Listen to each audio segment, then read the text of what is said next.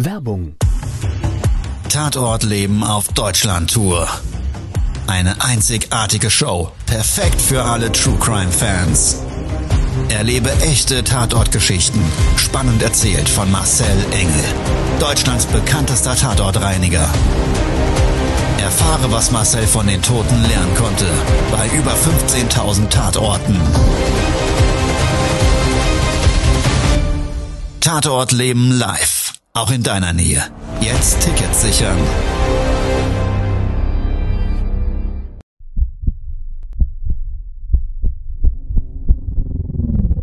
Todesursache. Der Podcast mit Tatortreiniger Marcel Engel. Es wird immer mal wieder in meinem Podcast vorkommen, dass wir sehr tief in das Geschehen eintauchen. Ich werde offen darüber sprechen. Damit meine ich, dass Flüssigkeiten wie Blut als Element das kleinste Problem sein wird.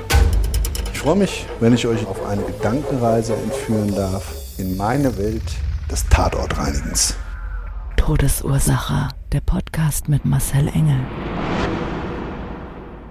Hallo, schön, dass du eingeschaltet hast. Ich freue mich sehr, dass wir beide jetzt gemeinsam gleich in einen ganz, ganz, ganz besonderen Fall aus meiner Welt des Tatortreinigens einsteigen.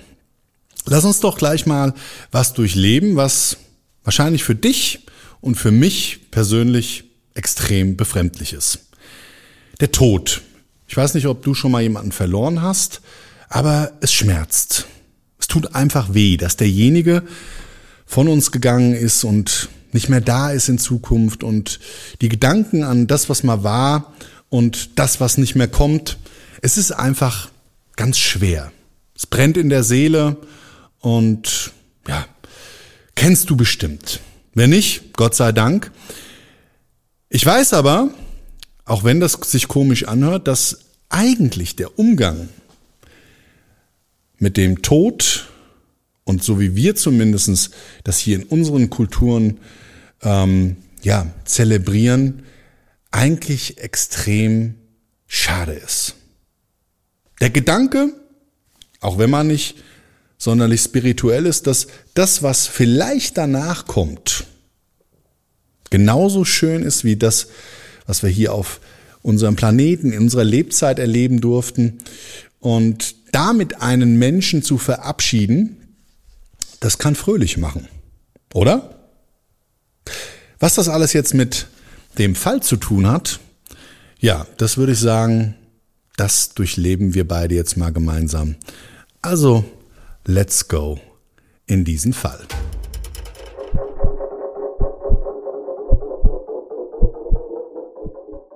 Also mein Auftrag führte mich diesmal zu einem Wohnblock mit ganz vielen Einzimmerwohnungen. Also ideal das kleine Portemonnaie für Studenten. Und unten in so einem Foyer angekommen von dem ersten Wohnblock. Ich hatte mir einen Parkplatz gesucht vor Ort und hatte schon meine Utensilienköfferchen links, Köfferchen rechts. Hab mich an der Drehtür, in so einem Glaseingang, ein Hausmeister empfangen. Er sagt, Mensch, prima, dass Sie da sind. Es wird höchste Zeit, weil die ersten beschweren sich hier im Haus, es stinkt fürchterlich nach Leiche. Gut, habe ich gesagt, wo müssen wir denn hin? Da sagt er, ja, Sie gehen jetzt hier rein, da vorne ist eine Fahrstuhlanlage. Dann in den zweiten Stock, der erste Gang links, dann geht's durch eine Glastür durch, ungefähr nochmal 30 Meter die zweite Tür auf der linken Seite, immer der Nase nach oder den Fliegen es stinkt wie Sau und ja, die Fliegen summen im Flur. Ha, ha, ha. So hat er das mir gesagt. Also fröhlich und er hat den Umgang mit dem Tod ganz locker genommen. Er hat also mir dann den Schlüssel in die Hand gedrückt und sagt, dann machen Sie mal und sagen Sie mir Bescheid, wann Sie fertig sind. Ich komme dann vorbei und schaue mir es an und unterschreibe Ihnen alles und dann brauche ich den Schlüssel zurück. Okay, also ich gehe zur Fahrstuhlanlage und in diesem Eingangsbereich, da gab es ähnlich wie so eine Hotellobby, zwei, drei Stühle, da stand sogar vorne so ein kleiner Tischkicker drin, es gab einen Glaskühlschrank, bei dem so ein paar Getränke drin lagen. Also alles so eher auf so einem Wohnheimcharakter ausgelegt. Drücke ich auf den Fahrstuhlknopf. Die Tür geht auf und zwei junge Damen, die gerade vom Keller kommt, da ist dann wohl der Waschraum gewesen, mit ihren Wäschebeuteln beide, dann im Fahrstuhl standen und vor der Drückeranlage eben für die Stockwerkwahl, Auswahl, ähm, da so ein bisschen im Weg standen, haben gesagt, ja, wo soll ich denn drücken? Da habe ich gesagt, bitte einmal in den zweiten. Ach, bei der Leiche. Also sie wusste schon gleich Bescheid. Ja, was machen Sie denn da jetzt? Und dann hat die andere gefragt, kann ich eventuell mit? Da habe ich gesagt, nee, du kannst nicht mit, aber im Grundsatz habe ich mal eine Frage. Ähm, wisst ihr da irgendwas über den Fall? Ja, ja, ja, ist ein Mitstudent und ähm, ja, ich habe ihn nicht oft gesehen, der war auch immer sehr zurückgezogen und das ist ein Auslandsstudent. Okay. Ja, der lag wohl auch eine längere Zeit. Also stinkt ja hier im ganzen Haus. Wir sind ein Stockwerk drüber, man kann gar gar kein Fenster mehr auflassen. In dem Augenblick sind wir in meinem Stockwerk angekommen. Ich habe noch die Hand gehoben, habe Tschüss gesagt und bin dann zu meinem Einsatzort gelaufen. Also durch diesen langen Flur durch, durch die vorher beschriebene Glastür kam ich dann auch tatsächlich nach 30 Metern auf der linken Seite an der zweiten Tür am Einsatzort an und man hat das Polizeisiegel noch gesehen, das war mittlerweile durchtrennt und der Geruch war brutal. Also ein Gestank, der so eine ganz komische Kombination dargestellt hat. Also natürlich dieser Geruch des Todes, dieses süßlich markante, ist ganz klar durchgeschlagen, aber da war noch was anderes. Ich habe gedacht, das ist so eine Geruchskombination, die ich so in der Form auch noch nie gerochen habe. Nun ja, also Schlüssel ins Schloss gesteckt, aufgeschlossen und dann hat sich alles nochmal intensiviert. Also diese Wolke, die mir entgegengeschlagen ist, die hatte so eine ganz, ganz, ganz eigenartige Geruchswelt von orientalischen Gewürzen. In Verbindung mit dem Tod für mich echt befremdlich. Ich habe dann meine Koffer in diesem kleinen Flur innen drin abgestellt, die Tür hinter mir zugemacht und bin dann geradeaus in ja, diesen Wohn-Essbereich, Arbeitszimmer, ist alles ein Raum gewesen, ungefähr 20 Quadratmeter groß, ein Linoleumboden. Und dann konnte ich schon auch erkennen, dass überall Textilien ausgelegt waren. Auf dem Boden Handtücher, Pullis, Jogginghosen.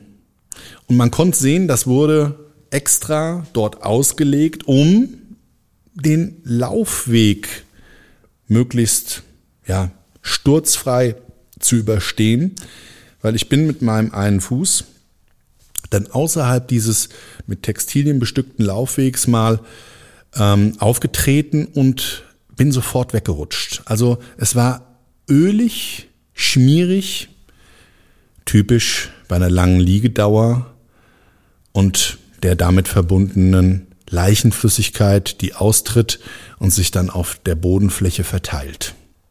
Ja, in dem Wohn-, Ess-, Schlafbereich dieses einen Zimmers gab es so auf der linken Seite so eine kleine Single-Küche an der Wand und dann einen großen Schreibtisch, der an die Wand gestellt war, mit dem Stuhl davor, ein paar Klamotten drüber gelegt. Auf dem Tisch selber hat sich ein Laptop befunden und ein paar Bücher und ein paar Papiere, ein paar Stifte. Drüber liegend gab es ein Regal, wieder mit 20, 30 Büchern drauf.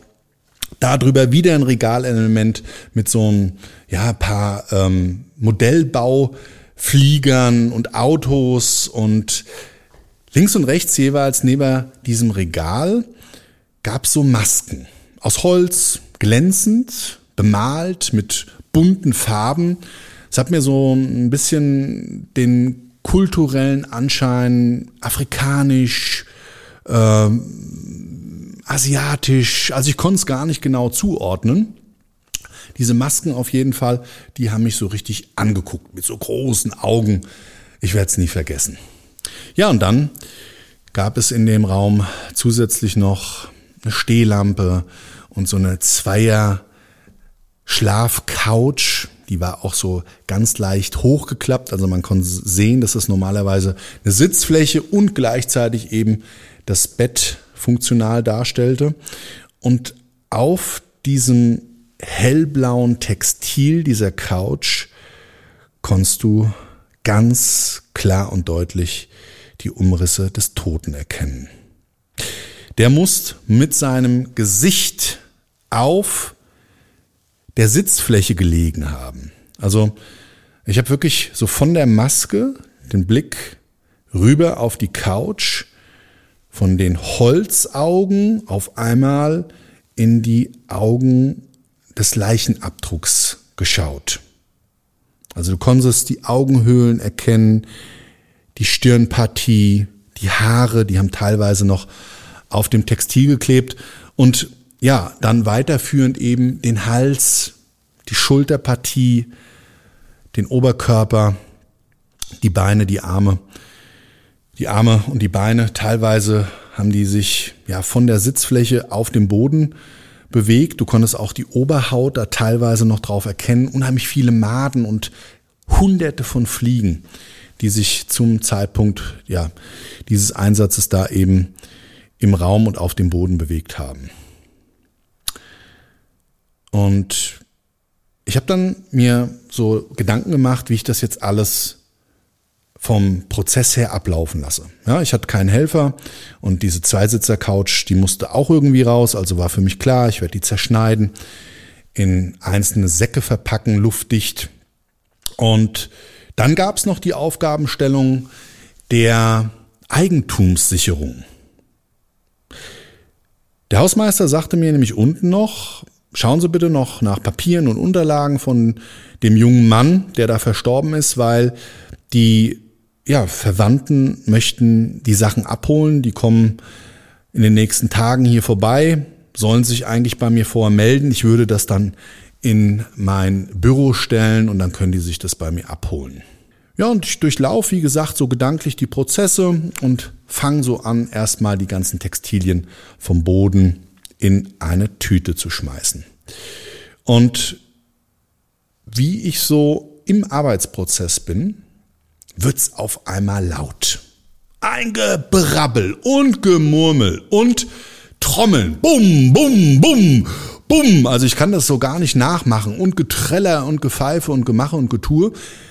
Das kam von draußen, von der Straße.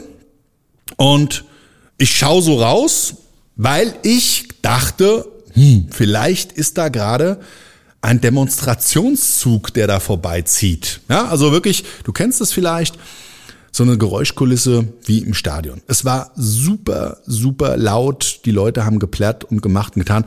Und das Interessante dabei ist, ich habe kein Wort verstanden. Ja, also eine Sprache, die mir völlig fremd ist.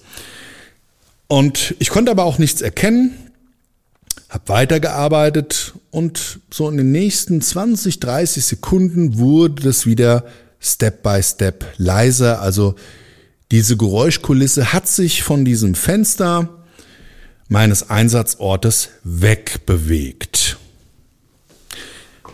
Ja, und ich bin fröhlich bei der Arbeit, wirklich vertieft und auf einmal klingelt's.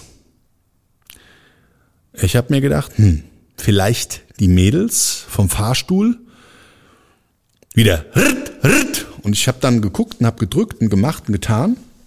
Und an der Gegensprechanlage selber, da gab es also so einen Hörer, war nix. Ich habe dann noch reingerufen, habe die Tür zum Flur aufgemacht, da war kein Mensch, Tür wieder zugemacht und habe mir nichts Böses dabei gedacht.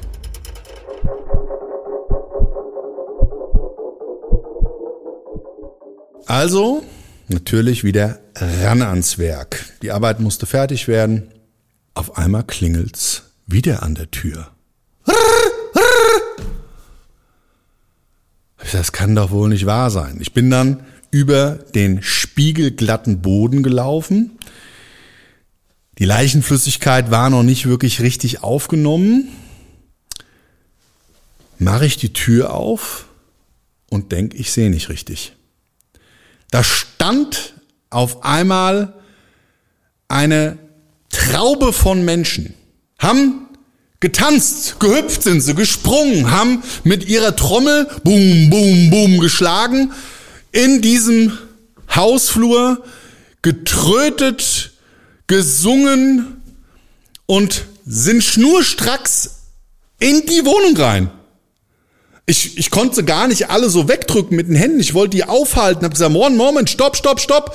Und ja, alles gut, alles gut. Einer hat Deutsch gesprochen. Alles gut, alles gut. Wir sind ja, wir sind da, wir sind da. Und springt und hüpft und hüpft und hüpft und hüpft. Und ich denk, was ist denn hier los? Bin ich hier auf dem Karneval? Ein riesen Tobabo. Die gegenüberliegende Wohnungstür ging auf, der Kopf raus. Ein junges Mädel, das hat ganz erstaunt geguckt, mit riesen Augen, schaut sie mich an, ich guck zurück, zuck mit meinen Schultern und es waren wirklich auf einmal in dem Raum, ich habe das gar nicht so schnell alles mitbekommen, in diesem kleinen Einzimmer-Apartment 15 Leute drin. Und die sind da rumgehüpft, gesprungen, haben getrommelt, gepfiffen und gesungen. Und waren fröhlich. Und dann wirklich habe ich erstmal meinen Finger in den Mund genommen, hab laut gepfiffen, stopp! Und musste erstmal wirklich für Ruhe sorgen. Und dann hat mir derjenige, der vorher mit mir auch kommuniziert hat und gesagt, alles gut, alles gut. Der hat mir dann alles erklärt.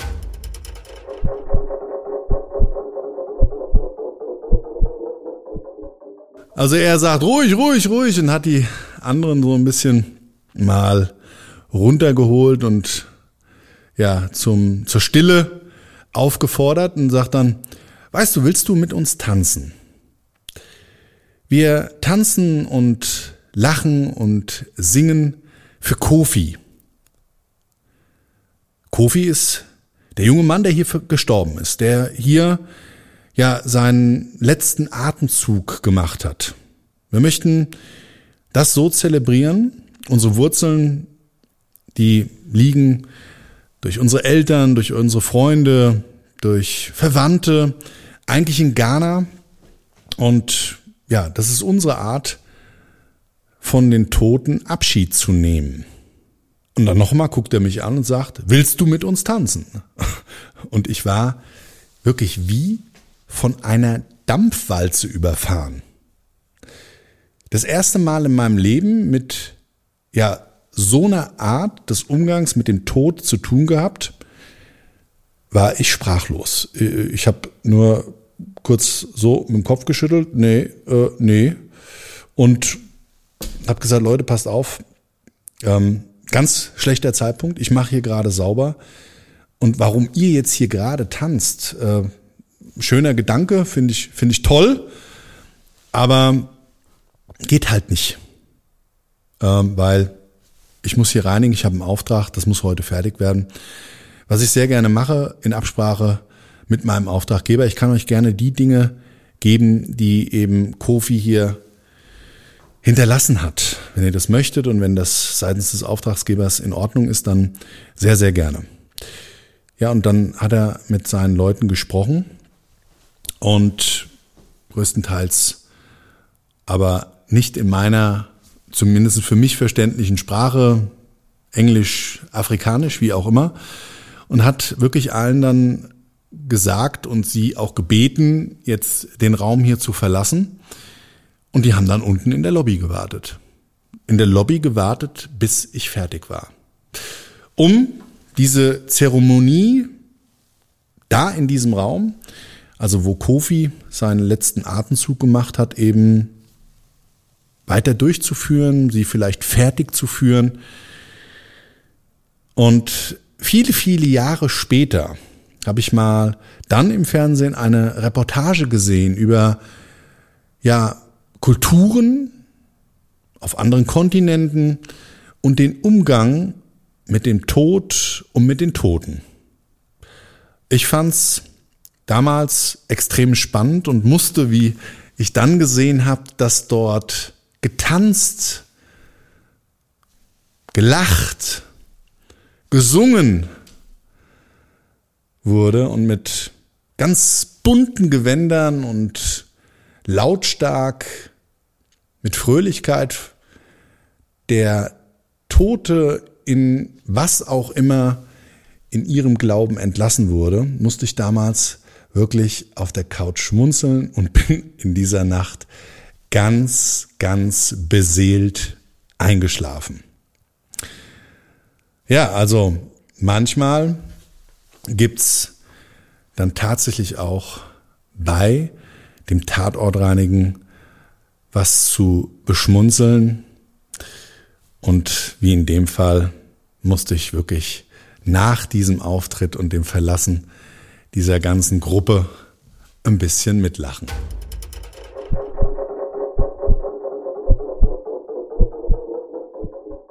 Der Gedanke,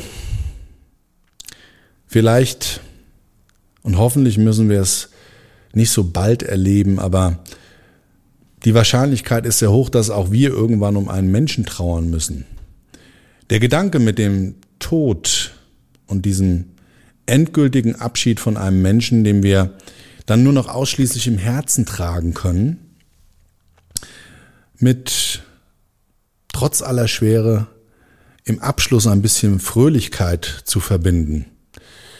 Außer es liegt der Todesursache ein grausames Gewaltverbrechen oder was anderes schrecklich zugrunde. Ich glaube, dieser Gedanke, außer in diesen Ausnahmefällen, mit dem Tod anders umzugehen, der ist mal denkenswert und vielleicht hilft er dir oder mir, wenn wir das nächste Mal diesen Weg antreten müssen, einen Menschen aus unserem Leben zu verabschieden.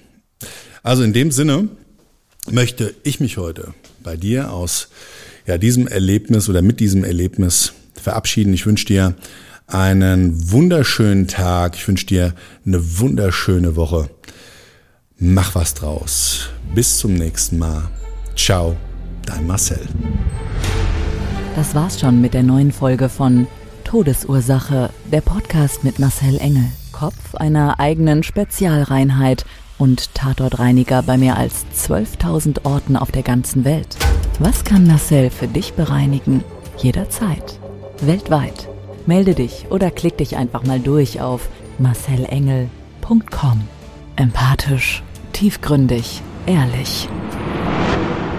Todesursache lässt dich garantiert nicht kalt. Seid dabei. Ich freue mich. Abonniere die Staffel und du kommst für keine Folge zu spät.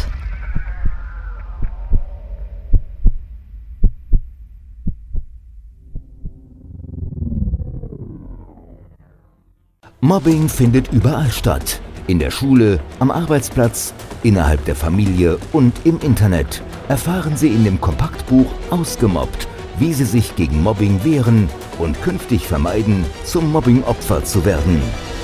Ausgemobbt von Marcel Engel und Martin Zowak, überall im Buchhandel.